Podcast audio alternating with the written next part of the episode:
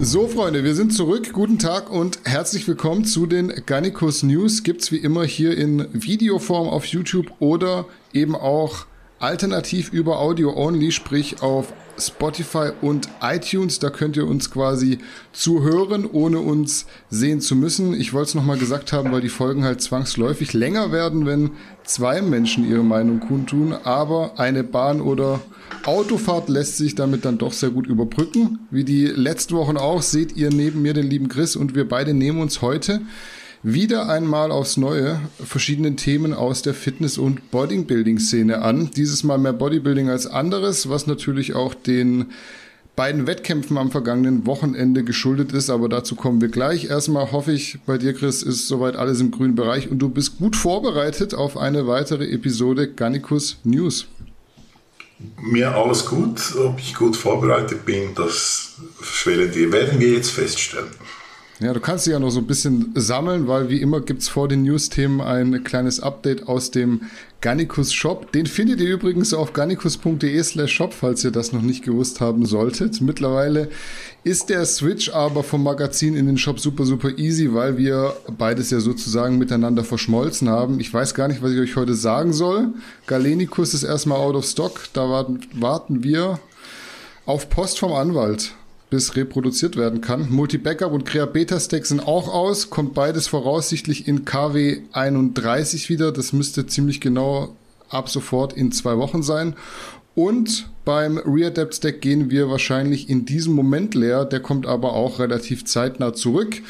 Ansonsten habe ich letzte Woche schon mein Lieblingsduo von Garnicus Original genannt, nämlich Somnia kombiniert mit Melatonin Plus da kann ich euch natürlich weiterhin ans Herz legen, äh, euch das mal zu Gemüte zu führen. Genauso wie unser Verum Way. Die äh, Flavors sind natürlich alle geil, wobei die meisten von euch sehr oft Butterkeks und Snickers, also Schoko, Erdnuss, Karamell nennen. Mein absoluter Favorite ist aber Kokos. Das habe ich schon mal gesagt. Der Beutel steht jetzt auch hier gerade neben mir. Den muss ich morgen spätestens aufmachen, weil der andere leer geht. Das vielleicht noch dazu. Also checkt auf jeden Fall garnicus.de slash shop ab und wir starten ins erste Thema.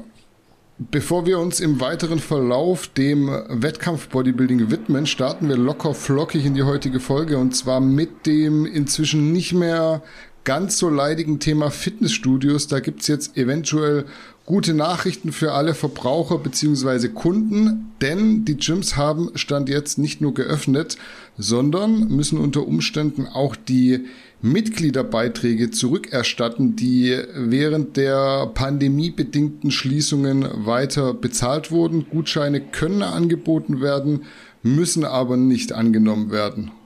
Das ist der Stand. Diesbezüglich gab es jetzt nämlich ein Urteil vom Landgericht Osnabrück, das zwar noch nicht endgültig rechtskräftig ist, sprich es steht noch die Möglichkeit auf Revision aus, aber es könnte sich hier gut und gerne ein Präzedenzfall entwickeln. So würde ich das mal deuten. Wie siehst du das? Findest du es allgemein gerechtfertigt, Chris, dass man als Kunde seinen Beitrag für die Zeit der Schließung wieder zurückbekommt?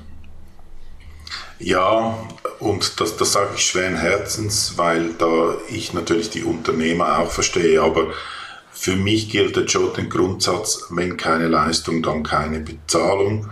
Ähm, es ist natürlich doof, eine, es ist eine doofe Situation, oder? Das ist für niemand gut. Es wäre nicht gut, wenn das zum Präzedenzfall werden würde, weil dann würden wahrscheinlich die Studios oder die Studiobesitzer mit solchen Forderungen bombardiert werden was natürlich existenziell für solche Studiobesitzer sein könnte. Aber ich verstehe das halt wirklich, dass wenn der Kunde sagt, ich habe keine Leistung bekommen und wenn es die vertragliche Situation zulässt, dass ich dann während einer Laufzeit künde, das ist ja Juristenfutter oder das kommt halt darauf an, wie der Vertrag ausgelegt ist. Aber wenn diese Möglichkeit besteht, dann ist das das Recht des Kunden, zurückzutreten und allfällig zu viel bezahlte Beiträge zurückzufordern. Also ich finde das Urteil ja auch gut, nicht mal weil ich auf der Seite der Verbraucher stehe, sondern auch völlig objektiv betrachtet. Also gerade wenn ich den Vertrag gekündigt habe, wollte ich das Studio in einer bestimmten Zeit ja nutzen, in der ich es nicht nutzen konnte wegen der Schließungen. Und da muss dann natürlich im Fall der Fälle das Geld zurückerstattet werden, ist zumindest meine Meinung. Ich fand es mit der automatischen Verlängerung nach Beendigung des Vertrags und diesen Gutschein, die angeboten wurden, sowieso so eine bisschen fadenscheinige Lösung. Wir zahlen ja auch mit Geld diesen Vertrag und ich will nicht in sieben Jahren mal noch drei Monate länger in einem Studio sein können. Viele kündigen ja auch nicht direkt, deshalb ist Rückzahlung in diesem Konfrontationsfall für mich eigentlich die einzig richtige und wahre Lösung. Wird jetzt sicherlich nicht allen Studio unter, äh, Studioinhabern gefallen, hast du schon richtig gesagt, ist mir klar, aber da kommen wir zum Punkt. Also ich als Kunde muss das Ganze ja auch nicht einfordern. Ich kann das Studio auch stillschweigend unterstützen, einfach weil ich die Leute dort mag und auch will, dass das Studio weiter besteht. Da kommt es eben drauf an, wie sich das jeweilige Studio in der Zeit vor den Lockdowns um die Kunden gekümmert hat. Man kann halt nicht auf Solidarität pochen, wenn im lokalen McFit die Hälfte der Geräte kaputt sind und der Boden nur einmal vor Weihnachten geputzt wird, wenn überhaupt, war das bei mir der Fall so ab und an. Also eigentlich ist es ganz einfach, wer korrekt war, wird auch vermehrt Korrektheit von den Kunden ernten und wer keine Korrektheit bekommt, der muss sich die Frage stellen, warum. Ja, es wird natürlich hier Trittbrettfahrer und Nachahmer geben, falls es zu einem Präzedenzfall kommt und die ewig ähm, Optimierer und Eurospalter und so weiter wird es schon geben. Aber das, das spricht einen guten Punkt an. Die persönliche Verantwortung und Solidarität kann ja hier spielen.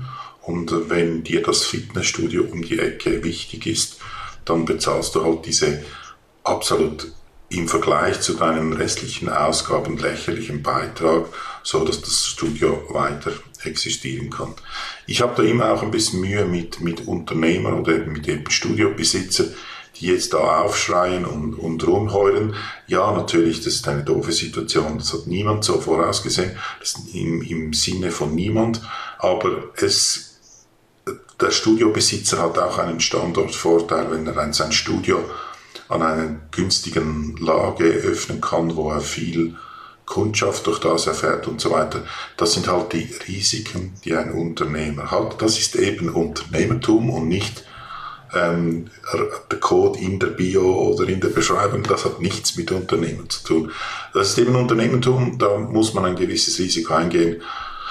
Ja, das kann halt auch so durch höhere Gewalt zu doofen Situationen kommen.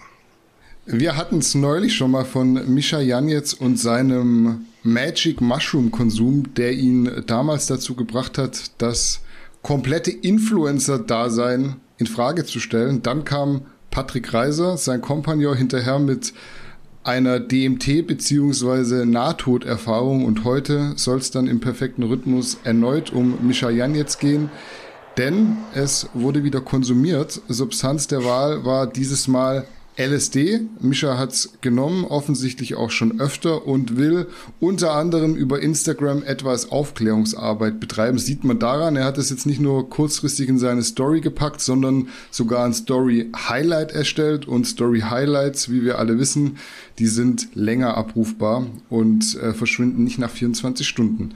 Das stößt natürlich nicht nur auf Anklang, ganz im Gegenteil. Von einer Suchtexpertin gab es nämlich äh, die Kritik, dass Mischa seinen Drogenkonsum glorifiziere, was er wiederum dementiert und wie schon angesprochen als Aufklärung bezeichnet. Auch bei uns in der Community kam die LSD-Verherrlichung, wie ich es jetzt mal nennen will, nicht ganz so gut an. Deine Meinung kann ich mir irgendwo schon denken. Ausführen musst du sie aber trotzdem. Deshalb sind wir ja hier. Ja, es, Mischa ist super transparent. Jetzt wissen alle seine Kunden von überteuerten Fitnessprogrammen, wohin das ihr sauber verdientes Geld fließt, wenn man bei Mischa so ein Programm kauft oder sonst irgendwas macht. Das wird in Drogen aufgelöst. Spaß beiseite. Ähm, ich rede also ich habe mir das Video, du musst entschuldigen, ich habe es mir nicht angeschaut oder ich habe den hm. Titel gelesen und ich habe deinen Artikel gelesen, aber das Video, das wollte ich nicht anschauen, das war zu viel. Äh, es ist tragisch irgendwie, dass jemand denkt, aber das geht, das. Das deckt sich so mit dem Bild von ihm, wo, welches ich von ihm habe. Ich nehme ihn als eine sehr arrogante Person und kurzsichtige Person wahr. Das deckt sich ein bisschen mit dem. Denkt, muss Aufklärungsarbeit machen über eine Droge, die irgendwie seit, seit den 50er Jahren oder seit den 30er Jahren irgendwie dies, dies, seit diesem Zeitpunkt gibt. Also da muss man überhaupt keine Aufklärung mehr machen. Da ist alles mehrfach aufgeklärt. Bekannte Psychologen haben Bücher darüber geschrieben. In den 60er Jahren hatten die Hippie-Welle und so weiter, wo gab es nochmals ein Survival. Die Beatles haben ein Lied darüber geschrieben, Lucy in the Skies of Diamonds, oder das ist die Abkürzung für LSD.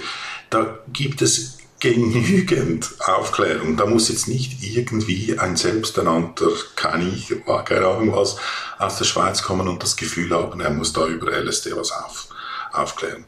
Es ist eine illegale Droge. Es gab Tote mit dieser Droge, die ist nicht zu unterschätzen. Ich glaube auch so die, diese Trips sind schwer einschätzbar, wie die ausgehen können. Es ist, habe ich mir sagen lassen, schwer absehbar, was man überhaupt für Stoff da bekommt. Das kann sich unterschiedlich zusammensetzen in unterschiedlichen Qualitäten.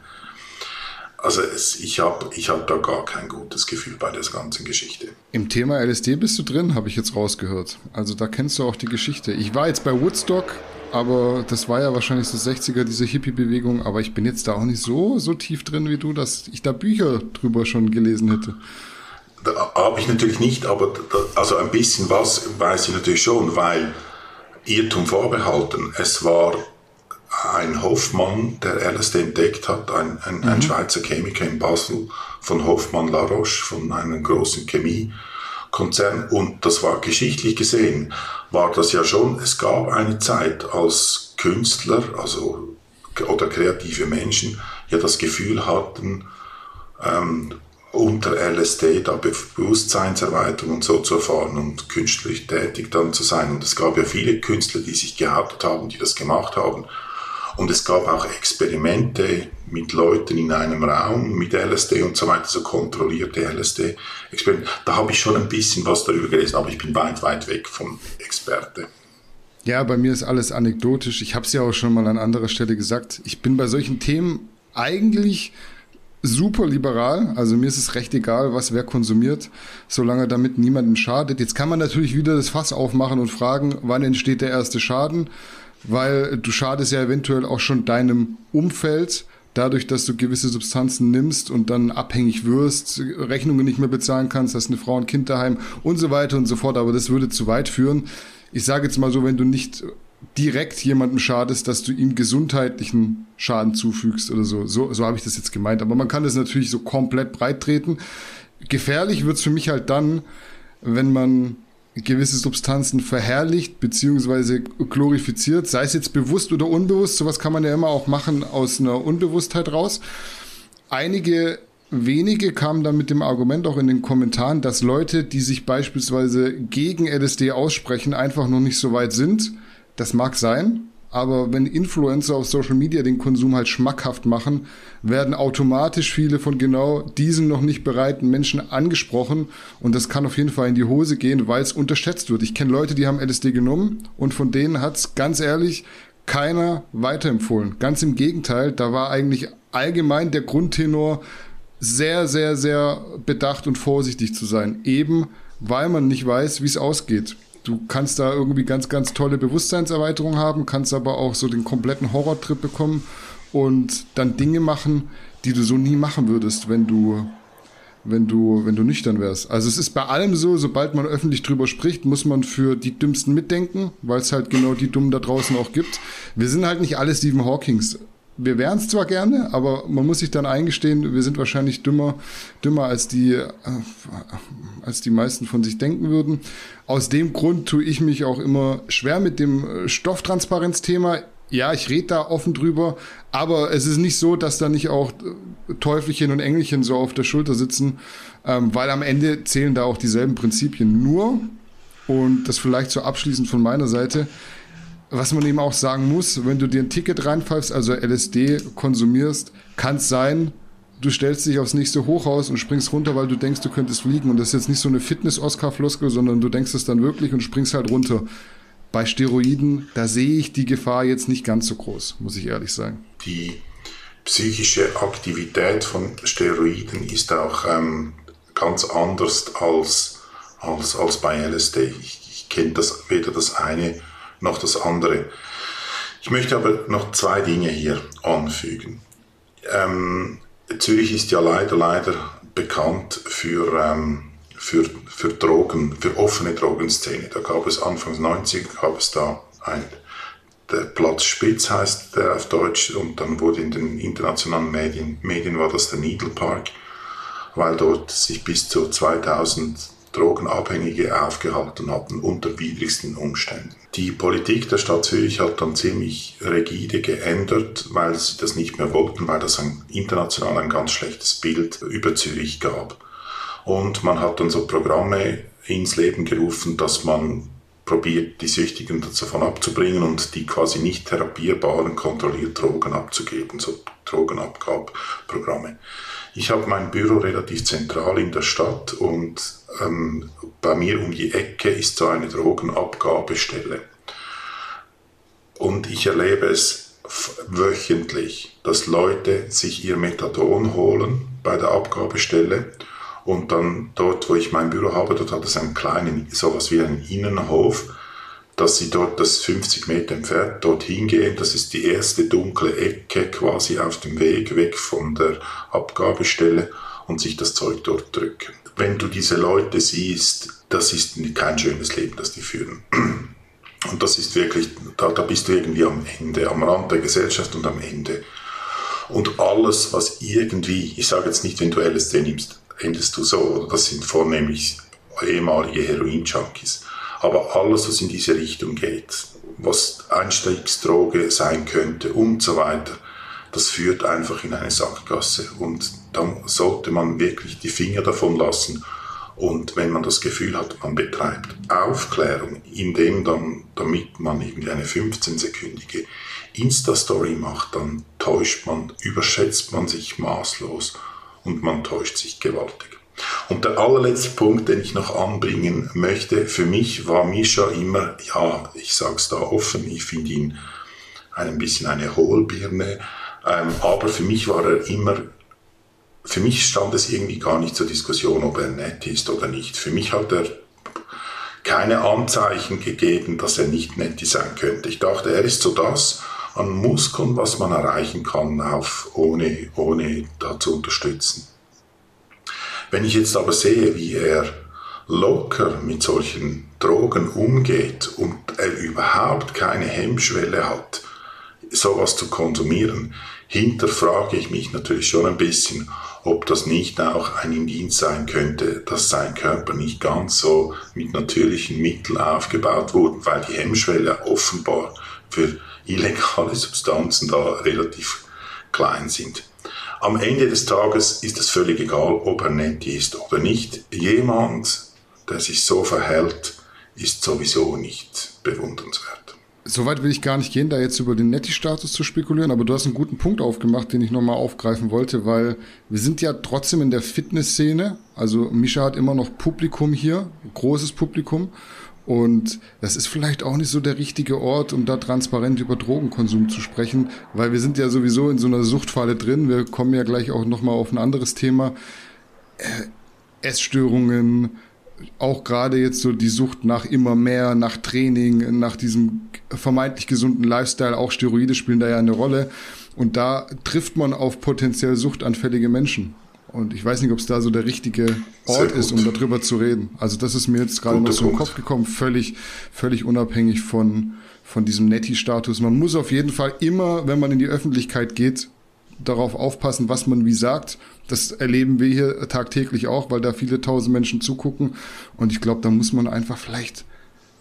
Es ist manchmal eigentlich einfach, einmal mehr die Fresse halten, als zu viel zu sagen.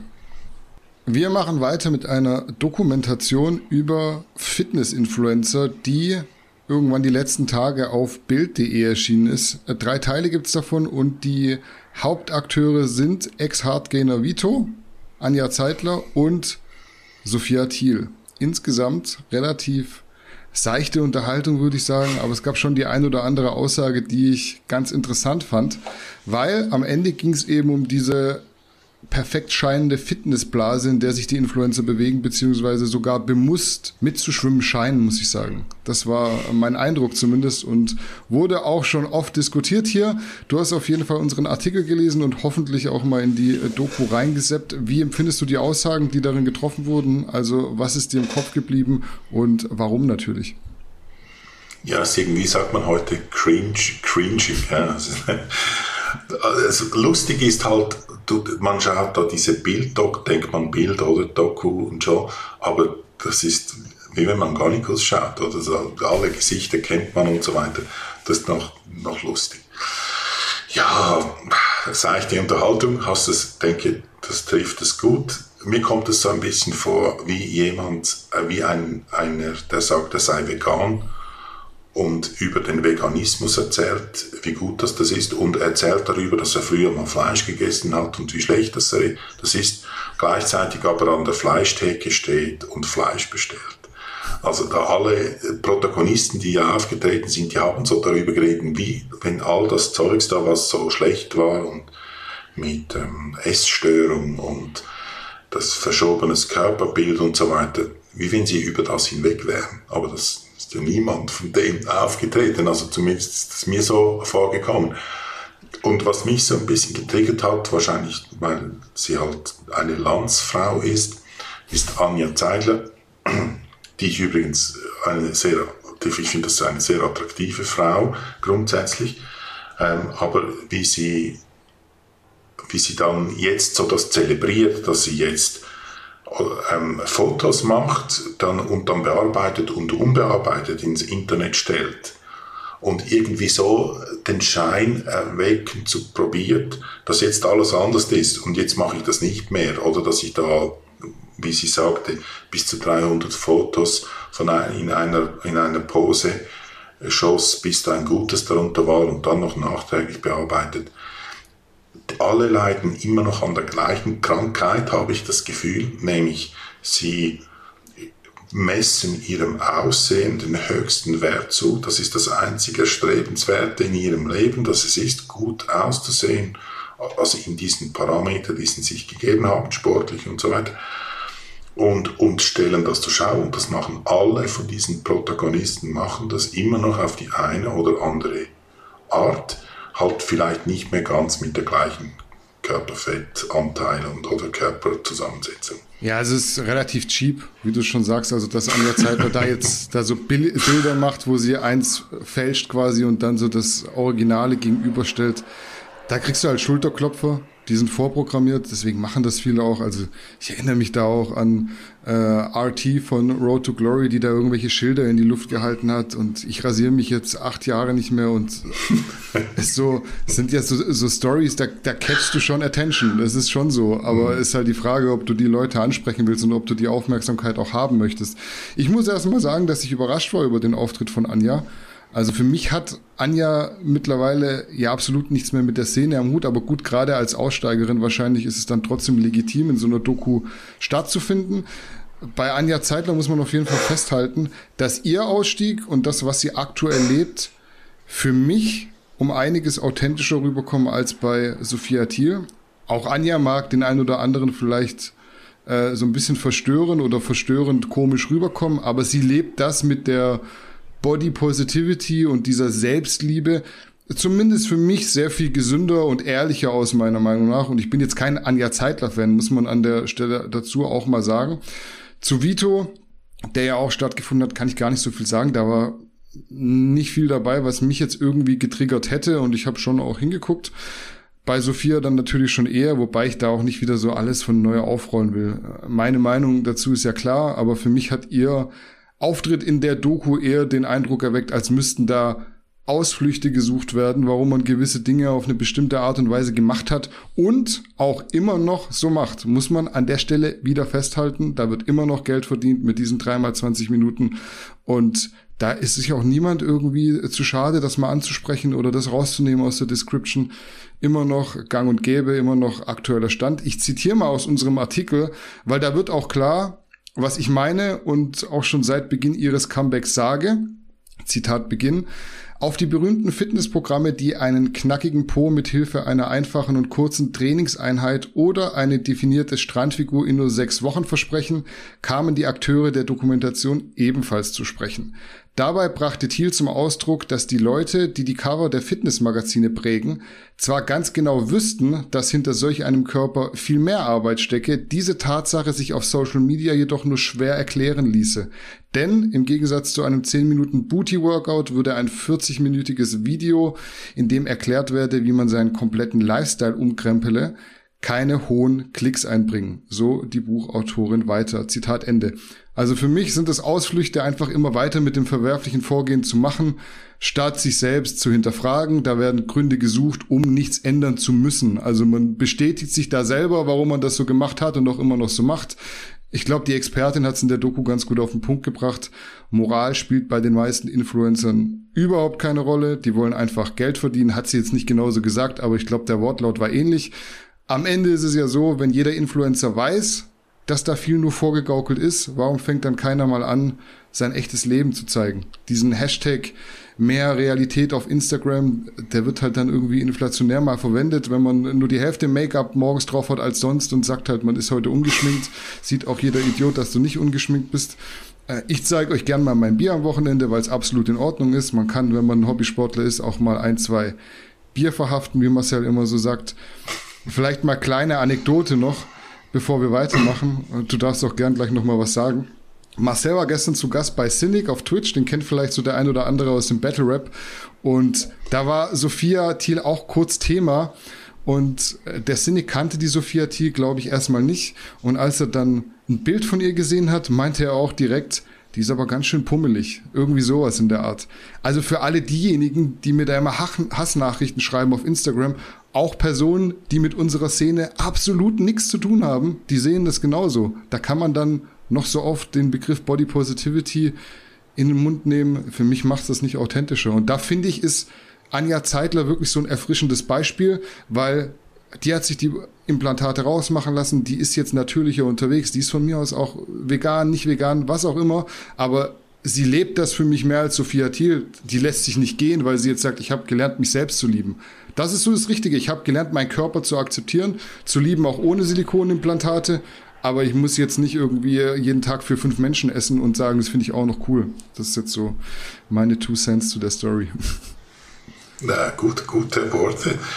Nur, ich möchte das nicht mehr in die Länge ziehen, aber noch zwei, zwei drei Punkte anfügen. Es ist natürlich, die, sie machen die Doku über die Leute. Und da ging es ja darum, die haben mit ihrem Körper und so weiter, sind die Influencer geworden und es geht ja, das zeigen sie auch gut und nennen auch Zahlen, wie viele Abonnenten wie viel Geld bedeutet. Oder wie, wenn du da 15 oder 1000 Abonnenten hast, dann hast du 15 Euro, irgendwas. Jetzt befragen sie die Leute und die sagen, ja, das war nicht gut und Essstörung und so weiter, aber sie nutzen, all diese Befragten, die nutzen jede Gelegenheit, um weiter Aufmerksamkeit zu bekommen. Vielleicht ist jetzt nicht mehr hundertprozentig der Körper im Vordergrund, weil der vielleicht auch nicht mehr diesen Maßstäben entspricht, die sie sich selber gesetzt haben.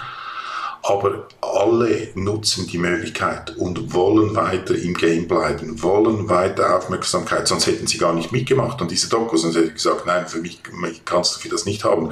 Aber die wollen im, im Gespräch bleiben, die wollen weiter ähm, ähm, Aufmerksamkeit haben, die sind immer alle noch im gleichen Spital krank.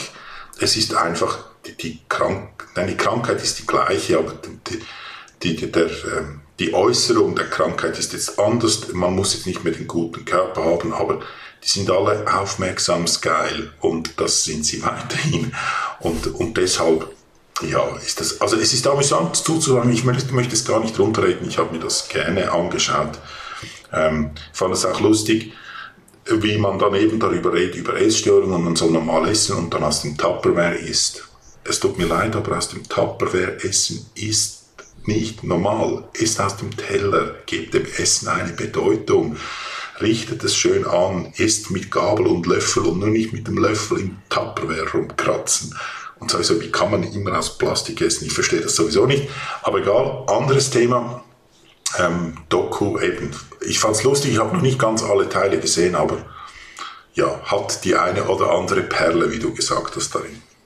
Ja, wie ich gelernt habe, ist ja unsere Meinung sowieso nicht so viel wert, weil wir sind unter 5000 Follower auf Instagram, zumindest auf unseren privaten Profilen.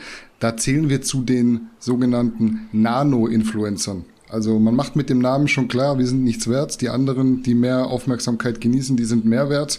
Ob die dann auch die richtige Message verbreiten, lasse ich jetzt mal an der Stelle offen. So, wir machen jetzt einen soften Einstieg ins letzte Wettkampfwochenende und damit landen wir bei der Extreme Fitness and Bodybuilding Pro Show im mexikanischen Tijuana. Da hatte Deutschland zwei Eisen im Feuer. Einmal Mike Sommerfeld und einmal Urs Kalecinski. Am Ende wurde es tatsächlich ein Zweikampf zwischen den beiden, den Mike mit einem Punkt Vorsprung für sich entschieden hat. Das alles hätte so, wie es passiert ist, wohl niemand vorher gedacht, mich inklusive. Liegt natürlich unter anderem daran, dass bei Mike gerne mal so ein Fragezeichen steht, was die Härte angeht und man von Urs wenig bis nichts gesehen hat, um die Form beurteilen zu können. Trotzdem war aus deutscher Sicht halt unter dem Strich ein super, super Ergebnis zu Buche gestanden. Was sagst du zu Form, zu Form, Härte, Auftritt von Mike und Urs? Die zwei haben ja abgerissen, also für mich gibt's nicht so viel zu kritisieren, um das mal vorwegzunehmen. Ich habe mir die, die wenigen Bilder, die ich gesehen habe, habe ich mir angeschaut. Ich ging auch auf die privaten Profile, Insta-Profile der beiden Kontrahenten, habe mir das ein bisschen angeschaut. Und ich glaube, es wäre, es, das Echo wäre nicht groß gewesen, wenn die Plätze auch umgekehrt wären. Also wenn jetzt Urs an erster Stelle äh, gewesen wäre und, und Mike an zweiter. Ich kann mir das nur, ich bin ja Laie, was das betrifft, da Bodybuilding. Ich muss mir dieses Know-how da ja ein bisschen aufbauen im Moment. Und ich, ich kann mir das nur erklären, mit, dass die Linie halt ein bisschen höher bewertet wurde und Mike da aber so viele Vorteile gegenüber Urs hat er jetzt nicht. Also Urs hat jetzt keine schlechte Linie, finde ich. Der ist durchaus auch, auch sehr ästhetisch. Ähm, er war sicher viel trockener. Das, also das sah ja aus, wie wenn er die Bilder vor dem Wettkampf noch ohne Farbe und so weiter, die sahen ja aus, wie wenn er keine Haut mehr hätte, oder da sah man dann die blanken Muskelfasern. Der war ja ultra trocken. Vielleicht ist das, ich weiß nicht, wie bewertet wird, aber ich könnte mir vorstellen, dass in dieser Klasse das gar nicht so ein Vorteil ist, wenn man so ultra trocken ist. Das weiß ich nicht. Auf jeden Fall, ähm, ich fand beide beeindruckend, auch der Badass, muss mich da bisschen zurücknehmen oder, oder ich habe habe im Vorfeld ihm das nicht zugetraut, dass er die Disziplin da aufbringt, um doch so trocken zu kommen. Also Urs war trockener, aber er, ich glaube, für seine Verhältnis hat er so ziemlich die Bestform präsentiert, die ich je von ihm gesehen habe. Ja, also es war ja am Ende ein absolut knappes Ergebnis und ich denke dann schon auch zu Recht ein Punkt hin oder her. Das ist dann immer schwierig zu judgen. Wir werden später auch noch beim anderen Wettkampf sehen, Classic Physik sowieso irgendwo auch immer nicht ganz nachvollziehbar, was da wie gejudged wird. Bei Mike ist halt so die Frage, ist es die fehlende Disziplin? Ich sehe das bei ihm allerdings äh, gar nicht so. Also wenn ich mir ihn so anschaue, auch so tagtäglich auf Instagram, er wirkt für mich nicht undiszipliniert. Er haut da jeden Tag die Posing-Videos raus, er kocht.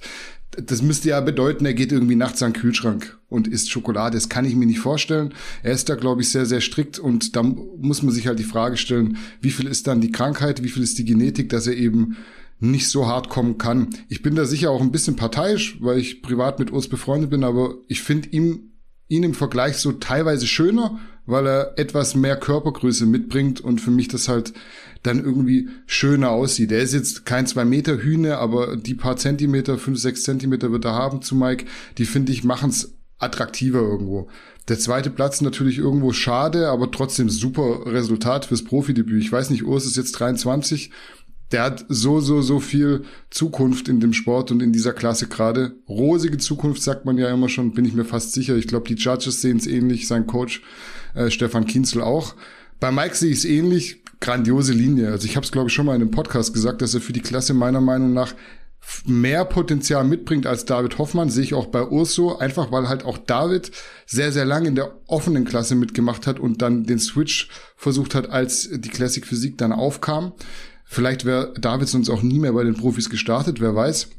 Ich muss aber an der Stelle auch mal eine Lanze für Mike brechen, weil es ja irgendwie wurde es so ein bisschen Mode, Mike zu bashen, weil er letztes Jahr nicht bei Mr. Olympia war. Jeder springt da auf den Zug auf und fühlt sich da gut aufgehoben und auch wohl behütet, wenn man irgendwie gegen Mike irgendwas sagt. Da trifft man immer den richtigen Nerv oder man kriegt die meisten Likes. Ist ja irgendwie genau die gleiche Scheiße wie bei dem, was, man, was man immer so kritisiert auf Social Media. Und irgendwann muss es auch mal aus den Köpfen verschwinden. Jeder macht Fehler und nur weil jemand in der Öffentlichkeit steht, muss man da nicht ewig drauf rumreiten. Das ist jetzt wieder ein halbes Jahr her und die Story ist jetzt echt alt und, und kühl. Das ist nicht mehr, ist nicht mehr hot. Das muss man einfach dann auch mal aus den Köpfen streichen. Auch der Punkt, Mike wäre nach Mexiko geflogen, um der Konkurrenz aus dem Weg zu gehen, finde ich unsinnig. Also die Kritiker, ihr wolltet doch professionelles Verhalten und das hat Mike geliefert. Er ist nach Mexiko geflogen, hat dort den ersten Platz gemacht und sich als erster Deutscher dieses Jahr also ich habe jetzt irgendwas gar nicht auf dem Schirm, für ein Mr. Olympia qualifiziert. Mike ist Profi und sein Job ist es, die Quali zu erreichen. Jeder andere hätte doch auch nach Mexiko fliegen können. Also ich sehe den Sinn der Kritik irgendwie nicht. Was am Ende zählt, sind ja die messbaren Ergebnisse. Mike hat gewonnen, Quali ist im Sack und wie toll die Konkurrenz in Portugal jetzt war, etc. pp interessiert doch nächste Woche keine Sau mehr. Es interessiert doch auch keinen mehr, wer irgendwie im Halbfinale bei der EM war. Die meisten wissen schon gar nicht mehr. Es interessiert nachher, wer hat gewonnen, wer steht dort auf der Bühne in, in, beim Mr. Olympia. Und wenn der Mr. Olympia vorbei ist, dann interessiert auch äh, drei Wochen später keinen mehr, wer wurde 26. sondern der Sieger ist interessant. Und sogar da haben die meisten schon vergessen, wer jetzt gerade 212er Champion ist beim Olympia. Man muss sogar sagen, dass Mike es allgemein sehr clever gedacht hat im Vorhinein, weil wäre jetzt kein Sieg rausgekommen, hätte er nach zwei Wochen Aufenthalt in Mexiko direkt in die USA fliegen können. Das sind gerade die Bestimmungen. Du kannst jetzt nicht aus Deutschland direkt in die USA fliegen, selbst wenn du geimpft bist. Du musst in so einem Zwischenland sein. Dubai, Mexiko äh, bieten sich da an, um dann in die USA fliegen und weitere Wettkämpfe machen zu können. Für mich ist es sogar super professionell und super durchdacht. Äh, und Mike war nicht nur äh, in Portugal. Er hat sogar einen coolen Mexiko-Trip mitgenommen. Ist das deutlich coolere Land. Deshalb an der Stelle, auch wenn das irgendwie die Leute nicht so hinbekommen, maximalen Glückwunsch an Mike. Wenn was gut gelaufen ist, muss man es immer auch sagen können und nicht immer weiter Gründe suchen, jemanden schlecht zu reden. Ja, Leistung soll man anerkennen. Das ist so. Und genau diese Dinge, die wir haben es, wir hatten es vorhin schon im, im Zwischengespräch da gibt es die Penispumpenverkäufer, an die muss immer erinnert werden. Aber dann gibt es eben so die, die Leute wie Mike, die mal irgendeinen Scheiß bauen mit diesem, mit diesem nicht mit dieser Nichtteilnahme und den etwas unglücklich verschleierten Umstände. Aber das ist so, ich würde sagen, wie sagt man, Kavaliersdelikt. Und eben, das ist mal gut. Und wenn er Leistung bringt, dann soll man die anerkennen. Bin ich voll bei dir. Ich sitze ja gerne in diesem Hate-Train gegen ihn und stickle da ein bisschen. Aber ja, er hat abgeliefert. Punkt. Ja, also wie alt ist Mike denn? 26, 25, nur weil er sich im Bart stehen lässt, ist er ja jetzt nicht der erfahrenste Athlet. Also da muss man halt einfach auch mal Zugeständnisse machen. Man macht nicht immer alles richtig. Und äh, wir haben überhaupt gar kein Anrecht, da irgendwie zu sagen, warum bist du jetzt nicht bei Mr. Olympia gewesen? Du hättest ja Deutschland vertreten müssen. So, ey, wenn ihr alle für Deutschland seid, dann freut euch, dass Mike jetzt nächstes Mal bei Mr. Olympia steht.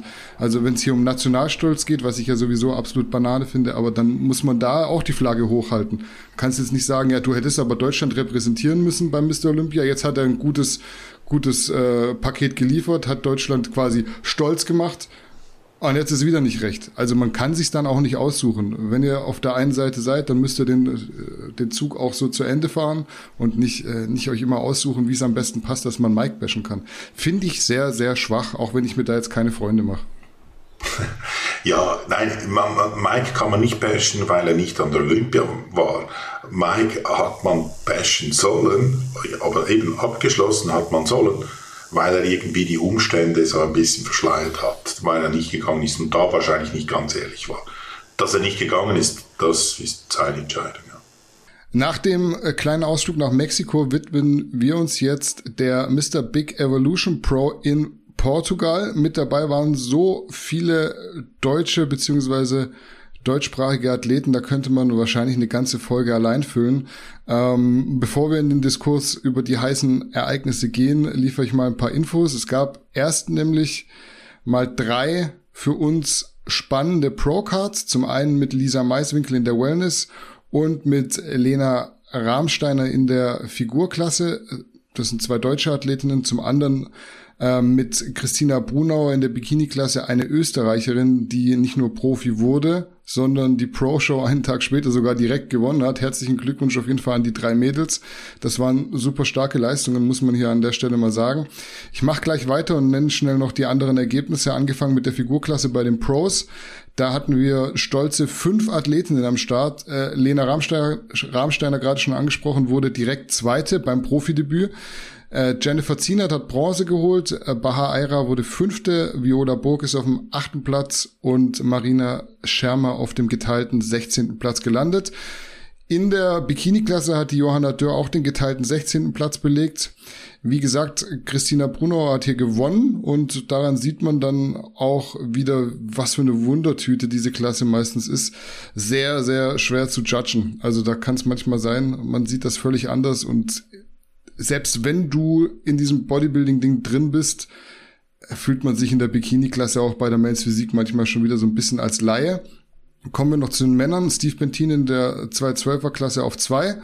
Genauso wie Tim Budesheim in der offenen. Äh, Adolf Burkhardt wurde Elfte in der offenen. In der Classic gab es dann auch noch mal ein paar mehr interessante Athleten aus deutschsprachiger Sicht, wenn man es so nennen möchte. Einmal Fabian Mayer aus Österreich auf 5, David Hoffmann auf 6, Kevin Stütz ebenfalls aus Österreich auf Platz 9 und dann noch zwei deutsche Starter mit Abdelkarim Amari auf 8 und Mohamed Al-Baghdadi auf 10. Letzterer ist erst eine Woche vorher in Alicante Profi geworden, also trotzdem Top 10 absolut gelungenes Profidebüt. Viele, viele Infos. Fangen wir mal mit der 212er Klasse an. Was sagst du zum Abschneiden von Steve Bentin? Haben wir es nicht prophezeit? Steve liefert einfach immer ab und, und überrascht, oder es ist irgendwie gar keine Überraschung mehr. Aber der liefert einfach immer ab, der kommt immer so in der Form, wie er kommen sollte. Also der ist, ist, bei ihm ist es irgendwie so überhaupt keine Diskussion. So subjektiv nehme ich bei ihm auch nicht wahr, dass er im Vorfeld, oh, die App ist hart und mimimi mi, mi und so, sondern der ist da, macht seine Witze und steht dann auf der Bühne und macht eine gute Form. Ja, also für mich hat's äh, also mit am meisten Freude ausgelöst, das Ergebnis von Steve. Einfach weil er auch immer so viel Kritik erntet, dass es nicht so professionell angeht. Am Ende steht er hart auf der Bühne und der Weg, wie dieser zweite Platz jetzt zustande kam, ist doch sekundär. Also ich glaube, Steve weiß selbst in der Offseason, da lässt er sich gern mal gehen, da lebt er macht ihm dann auch so Spaß, aber er ist sich dann auch nicht zu schade, irgendwie äh, sechs Wochen plus Eiklar mit Proteinpulver zu essen. Das ist nicht lecker, er isst es aber und er, er mault dann nicht rum, also er, er, er beschwert sich nicht, dass irgendwie die Diät so hart ist, er nimmt es in Kauf und das ist seine Sache. Am Ende ist es ein super Paket gewesen. Man hätte auf jeden Fall auch Argumente finden können, Steve den ersten zu geben. Und das finde ich dann halt irgendwo noch tragischer, weil es mich für ihn so freut, der zweite Platz. Härter war auf jeden Fall, auch wenn Lucas Coelho, also der Sieger, vielleicht die etwas schönere Linie hat. Das kann man ihm zugestehen. Ich glaube, niemand hätte jetzt da was gesagt, kein Experte wenn, wenn Steve gewonnen hätte. Und dann fährst du halt mal direkt zu Mr. Olympia. Wäre viel, viel schöner gewesen, weil jetzt muss er wieder Alicante mitmachen, weiter auf die Punkte gehen. Aber nichtsdestotrotz, ich glaube, die Judges haben ihn jetzt auch auf dem Zettel und wissen, das ist jemand, den, äh, den musst du auf jeden Fall äh, beäugen und da muss man äh, erste Callouts geben. Immerhin hat Steve jetzt die ersten Punkte und ja, wenn er so weitermacht in Alicante, bin ich mir, ich will jetzt nicht irgendwie wieder Nostradamus spielen und mich zu weit aus dem Fenster lehnen, aber wenn er so weitermacht, wird's das dieses Jahr was werden mit der Olympia-Quali. Bevor wir zum deutschen Duell in der offenen Klasse übergehen, würde ich noch die Classic Physik einfließen lassen. Ich glaube, mit den Ergebnissen hat nämlich so auch kaum einer gerechnet. Wie siehst du die Platzierungen, unter anderem die von David Hoffmann natürlich und auch Fabian Mayer aus Österreich? Es ist für mich sehr, sehr schwierig, irgendwie da eine einheitliche Linie zu erkennen, was wie bewertet wird. Also ich finde das immer sehr Willkür, sage ich es mal so. Mhm. Mir gefällt vom Körpertyp her, gefällt mir Wesley Wissers, gefällt mir. Ich finde das ein schöner Athlet sehe aber natürlich seine Nachteile mit der etwas breiteren Hüfte, wobei ich dachte, bei der Classic Physik spielt das nicht so eine Rolle oder ist das zum Teil fast gewollt. Oder auch sein, ich finde, er hat einen relativ hohen Ansatz des Latissimus oder er ist relativ hoch angesetzt, was für mich so ein bisschen Classic ist oder ich dachte, das seien die Maßstäbe für Classic, aber die ich weiß nicht, ob die so in Stein gemeißelt sind und immer ein bisschen ändern. Ich kann deshalb so zur Platzierung, wer eher weiter vorne und so weiter, kann ich nicht sagen. Mir persönlich gefällt zum Beispiel David Hoffmann besser als Fabian Mayer, heißt er glaube ich Mayer. Mhm. Oder der Österreich, ja. Gefällt mir zum Beispiel, ich hätte ihn jetzt weiter vorne gesehen, weil David doch mehr Muskelmasse noch bringt als dieser Fabian, finde ich. Und die Linie ist, glaube ich, von Fabian schon besser, aber jetzt finde ich nicht um Welten im Vergleich zu, zu David. Also ich finde, David wurde ein bisschen unter seinem Wert platziert obwohl ich ihn auch nicht den sympathischsten finde, aber ich habe gelernt, ich muss das gar nicht immer so transparent machen. Es geht um ähm, Sport, jetzt, um Leistung. Genau, genau. Eben, ich hätte jetzt äh, David Hoffmann weiter vorne gehabt, vielleicht so etwa auf direkt hinter Wesley. Und ich hätte Wesley vielleicht auch noch einen Platz weiter vorne gehabt, also David so dritter, vierter und dann erst äh, den Fabian. Aber das ist ganz, ganz schwierig in dieser Klasse. Ich bin gespannt, was du dazu sagst. Ja, also dieses Classic Physik, das impliziert so ein bisschen, dass wir nach Arnold, Frank Zane und so weiter gucken. Aber das steht halt so nirgendwo geschrieben. Am Ende ist es so wieder Interpretationsspielraum für die Judges und die interpretieren das, wie man sieht, irgendwie von Wettkampf zu Wettkampf bisschen anders. Da steht jetzt nicht drin, du darfst ein bisschen weicher sein, brauchst eine große Brust, Unterkörper ist nicht so wichtig und so weiter. Das ist halt am Ende irgendwie so eine kleinere Bodybuilding-Klasse, in der es stark drauf ankommt, was jetzt die Kampfrichter für Vorlieben haben. Also ich glaube, gerade David hat sich das ganz anders vorgestellt. Der sechste Platz allgemein ist schon nicht cool, aber dass sich Fabian Mayer dann trotz wirklich super Form und richtig, richtig guter Linie bei seinem Pro-Debüt noch vorhin geschoben hat, wiegt noch mal schwerer. Die beiden saßen ja auch im Rap One Interview zusammen. David hat das Interview geführt und hat sich da wahrscheinlich auch nicht ausgemalt, dass er nachher hinter Fabian landen wird. Allgemein waren die Platzierungen aber gerade in der Classic für mich wieder super unverständlich. In der Top 6 waren äh, wieder zwei Athleten dabei, die für mich eher in die 212er-Klasse gehört hätten, dass sowas dann belohnt wird. Ich habe das auch schon bei George Peterson damals gesagt, das sind halt für mich keine Classic-Athleten. Ich finde es etwas schade, weil wir haben ja jetzt mit Chris Bumstead mittlerweile einen Olympia-Champion, den man irgendwo als Ideal auserkoren hat. Und ich finde, an dem sollte man sich dann doch ein bisschen orientieren, wenn man diese Wettkämpfe wertet. Für mich hätten sowohl Fabian und David als auch ganz klar äh, Wesley Wissers besser platziert werden müssen. Äh, Wesley Wissers jetzt nicht die stärksten Beine, aber im Oberkörper brachial. Ich glaube, da kann man eigentlich fast schon von so einem Arnold-Klon sprechen. Ich habe da schon ein bisschen dumm geschaut im Stream. Also ich habe es mir komplett angeguckt. Mein Sonntag war voll mit äh, Bodybuilding-Livestream von 11 Uhr bis, ich glaube, wann waren die letzten Ergebnisse? 0.30 Uhr war ich da am Start als sich rauskristallisiert hat, dass sie David und Fabian beispielsweise für die Plätze 4, 5 und 6 vergleichen und man jetzt nicht die drei, Wesley Wissers, David und Fabian, in die Top 3 schiebt, das fand ich schon so ein bisschen grotesk. Bei David wird es jetzt sehr schwer, weil äh, Fabian Mayer sicher auch in Alicante startet und jetzt schon mal klar ist, es ist kein klares Ding für David. Und im direkten Vergleich kann es sogar eher andersrum laufen, weil Fabian halt schon auch eine super, super Linie hat. David hat jetzt irgendwie angetönt in dem Rap One Video, dass er ja, zumindest liebäugelt, nochmal in die offene Klasse zu gehen. Finde ich aber auch äh, falscher Weg. Also ich glaube nicht, dass er das nochmal machen sollte. Er ist halt auch relativ groß, ich glaube 1,85 Meter Und da fehlen ihm ein paar Kilos und die müsste man jetzt wieder, klar, die kannst du aufladen auch irgendwo. Er ist ja schon immer am Limit und muss da Gewicht machen, dass er in, ins Limit passt. Aber ich glaube, das wäre jetzt vernunftstechnisch nicht die beste Entscheidung, die er da treffen würde. Ich weiß nicht, wie du das siehst, wenn er nochmal in die offene Klasse gehen würde. Ja, ich fand ihn vor allem verbessert zum letzten Mr. Olympia. Ich fand seine Beine viel besser. Ich weiß nicht, ob das nur diese Bilder gewesen sind, die ich gesehen habe, aber ich fand ihn viel besser als bei der letzten Mr. Olympia. Und ich fand ihn also näher an Chris Bumstead als ein Fabian Mayer, ehrlich gesagt. Also, also wenn man den, den Siebam so ein bisschen als, als die Schablone nimmt, dann fand ich also den David, David näher. Ja, offene Klasse, ich glaube, das Alter darf man da auch nicht ganz vergessen. Für mich wäre er schon ein Athlet für die offene Klasse. Ich habe aber damals verstanden, als das Classic neu kam, dass er da gewechselt hat.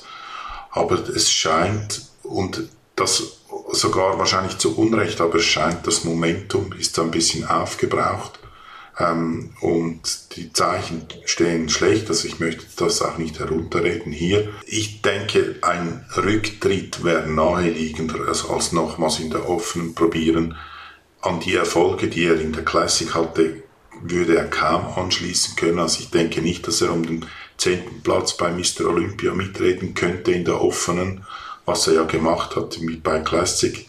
Ja, es ist ein bisschen eine doofe Situation für ihn. Es ist ein bisschen blöd, um jetzt zurückzutreten. Das sieht dann aus wie Rage Quit. In die offene zu gehen, wäre dann mehr so vielleicht für nationale Ebene spannend, aber international kaum.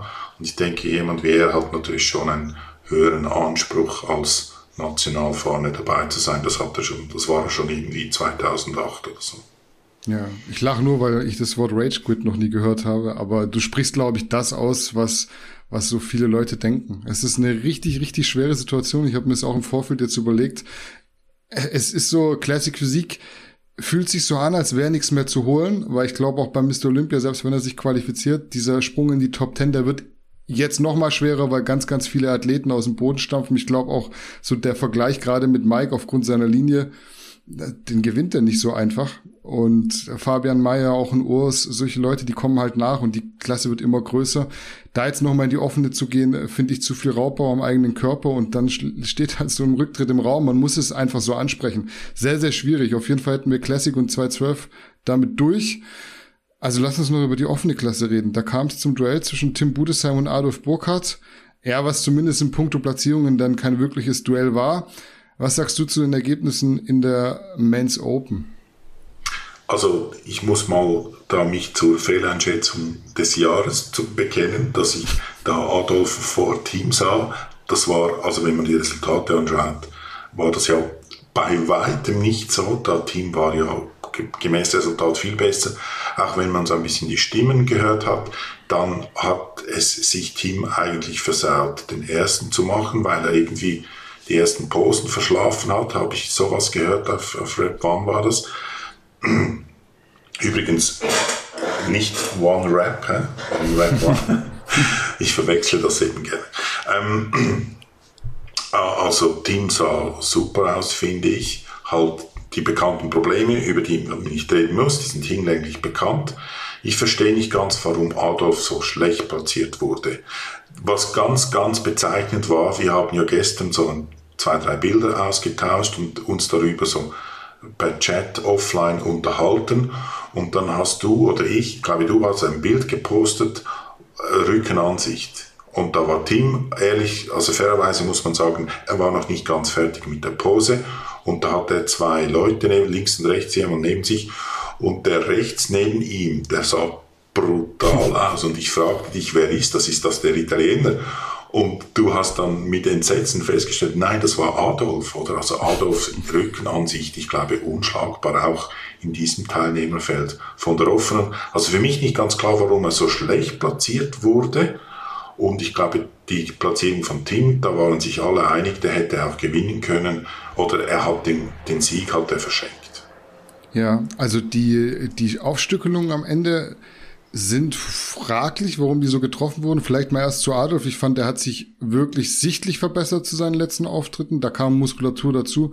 Härte war gut und äh, gerade in den Rückenposen ist er phänomenal. Also muss ich echt sagen, da habe ich auch teilweise gestaunt, wie er neben Tim stand. Du hast es äh, gesagt, dieses eine Bild, da dachte ich erst so, Alter, wer ist das jetzt? Also, da, wie so ein Mutant sah er da von hinten aus. Der elfte Platz spiegelt für mich nicht seine wahrhaftige Leistung wieder. Da hätte eigentlich mehr drin sein müssen. Klar, es gibt noch Potenzial zur Verbesserung, gerade beim Posing, auch von vorne. Aber in der Top 10 habe ich ihn definitiv gehabt. Fand ich auch ziemlich schade, weil er auch super, super geärgert hat. Adolf ist ja ein Arbeitstier, der lebt das wirklich. Der geht, wie man so sagt, in die Trenches und macht da sein Ding, ohne so auf sich aufmerksam zu machen. Bei Tim muss ich sagen, war ich überrascht über den zweiten Platz, aber am Ende kann er das Ding eben in dieser Konstellation wirklich gewinnen. Wie das dann da zustande kam, ist eine andere Sache. Ich war trotzdem dann verwundert, warum er auf zwei war. Das war schon verdient, aber der Weg dorthin, am Ende hätte sich darüber keiner beschweren können, weil äh, Andrea Presti, der jetzt gewonnen hat, ich hatte den beim Stream wirklich nur so beiläufig auf dem Zettel. Auf jeden Fall nicht als potenziellen Sieger. Tim hat sich aber echt durchgekämpft und wurde auch immer besser von Vergleich zu Vergleich. Ich glaube, am Posing muss er noch ein bisschen arbeiten. Ich weiß nicht, ob er es verschlafen hat. Er war halt ein bisschen unsicher. Was ihm da nicht zugute kam, war, dass sein Coach, also Stefan Kienzel, äh, kurz vorm Wettkampf noch was an den Grundposen verändert hat oder zumindest an einer, einer wichtigen, hat man auch in einem Rap One Video gesehen und ich denke mir, dass sowas zu dem Zeitpunkt eher verunsichert als einen nochmal so weiterbringt. Insgesamt aber auch für Tim äh, tolles Ergebnis, mit dem man sich zufrieden geben kann. Man hätte da sicher auch noch etwas durchwürfeln können. Den Italiener, wie gesagt, habe ich so weit vorne überhaupt nicht gesehen. Dafür hat mir eigentlich der Vlad äh, Suhorutschko gut gefallen. Den hatte ich auch im Vorfeld schon genannt als Titelanwärter fand ich auch brachial. Da hat man so ein bisschen gesehen, Stage Presence war, war zwar da, aber er war so ein bisschen, bisschen ruppig, hat da auch so ein bisschen lautstark auf sich aufmerksam gemacht und vielleicht mal den einen oder anderen so ein bisschen angegangen von den Athleten. Das war vielleicht nicht so positiv für die Judges.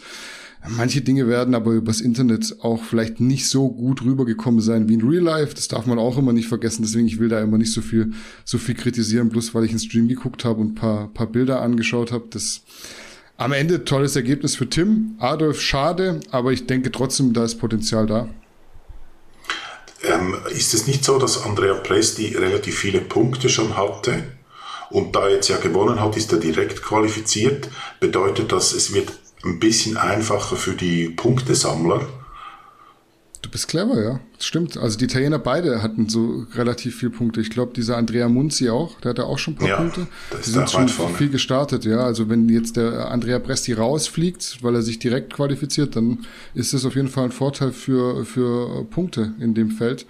Und gut für Tim, gut für Adolf, ja, auf jeden Fall. Treten, treten Adolf und Tim da in zwei Wochen wieder an in, in, in Spanien, ist das, ja? Also die meisten werden jetzt sicher noch Alicante machen. Ich denke, David ja. wird Alicante machen. Ich denke, Tim ist schon sicher, dass er Alicante macht. Bei Adolf ist es jetzt so, wenn ich mich richtig erinnere, dass er gesagt hat, er macht jetzt erstmal eine Woche komplett off, nicht mehr Training und einfach Körper mal erholen lassen und fällt dann mit seinem Coach zusammen die Entscheidung. Aber es ist natürlich naheliegend. Ich kann mir nicht vorstellen, dass es schon vorbei ist für ihn dieses Jahr. Okay. Ja, also war jetzt super, super viel Wettkampfberichterstattung, aber ich kann mich auch nicht dran erinnern, dass mal parallel so viele deutschsprachige Athleten an einem Wochenende beziehungsweise zum Teil ja sogar beim selben Event gestartet sind. Deshalb Ehre, wem Ehre gebührt, auch wenn es jetzt ein bisschen länger geworden ist. An der Stelle nochmal Respekt an alle, die durchgezogen und teilgenommen haben, egal ob Männlein oder Weiblein, weil am Ende ist trotzdem noch irgendwo Corona und es ist nicht sicher, ob Wettkämpfe stattfinden. Deswegen meinen größten Respekt habt ihr. Wir sind auf jeden Fall fertig für heute. Nächste Woche, das kann ich euch jetzt schon mal sagen, wird es äh, keine News geben. Unter anderem der Cutter ist nicht da und auch Marcel und ich sind höchstwahrscheinlich für zwei bis drei Tage in ja, halbgeheimer Mission unterwegs. Die Woche drauf bin ich dann im Urlaub. Da wird die Frau 30 und ich habe Internetverbot, aber auf die News müsst ihr da trotzdem nicht verzichten. Wir haben uns was überlegt, aber da müsst ihr euch noch ein bisschen gedulden. In diesem Sinne war es das mit dieser Folge der Garnicus News. Checkt garnicus.de slash shop und gönnt euch reichlich von allem, was gerade noch so da ist. Wir sehen uns in diesem Format hier tatsächlich erst in drei Wochen wieder. Bis dahin. Lasst euch nicht verarschen und macht's gut. Ciao, ciao.